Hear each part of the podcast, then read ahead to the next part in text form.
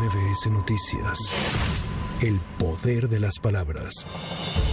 En la conferencia matutina, el presidente López Obrador reveló que el miércoles informarán desde Acapulco todo lo relacionado al programa de reconstrucción en el puerto tras las afectaciones del huracán Otis y reiteró que entregarán un certificado a personas que no tienen escrituras de sus viviendas y que ya llevan años viviendo en sus casas. Hizo un censo y la mitad de los habitantes de Acapulco no tienen sus escrituras y por eso se les va a entregar un documento, un certificado porque ya llevan años viviendo en esas casas, son sus propiedades. Y en otros casos donde existen escrituras, pues se va a respetar la propiedad.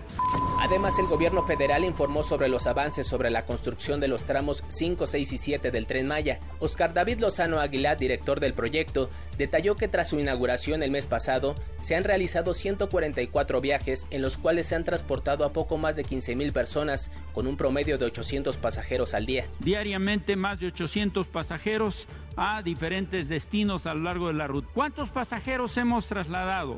Hemos trasladado un total en 18 días de operación, hemos realizado 144 viajes, trasladando a 15.579 pasajeros con boleto comprado. El Pleno del Congreso Capitalino sesiona de manera extraordinaria esta mañana para continuar con el proceso correspondiente del dictamen sobre la ratificación de Ernestina Godoy como titular de la Fiscalía General de Justicia de la Ciudad de México.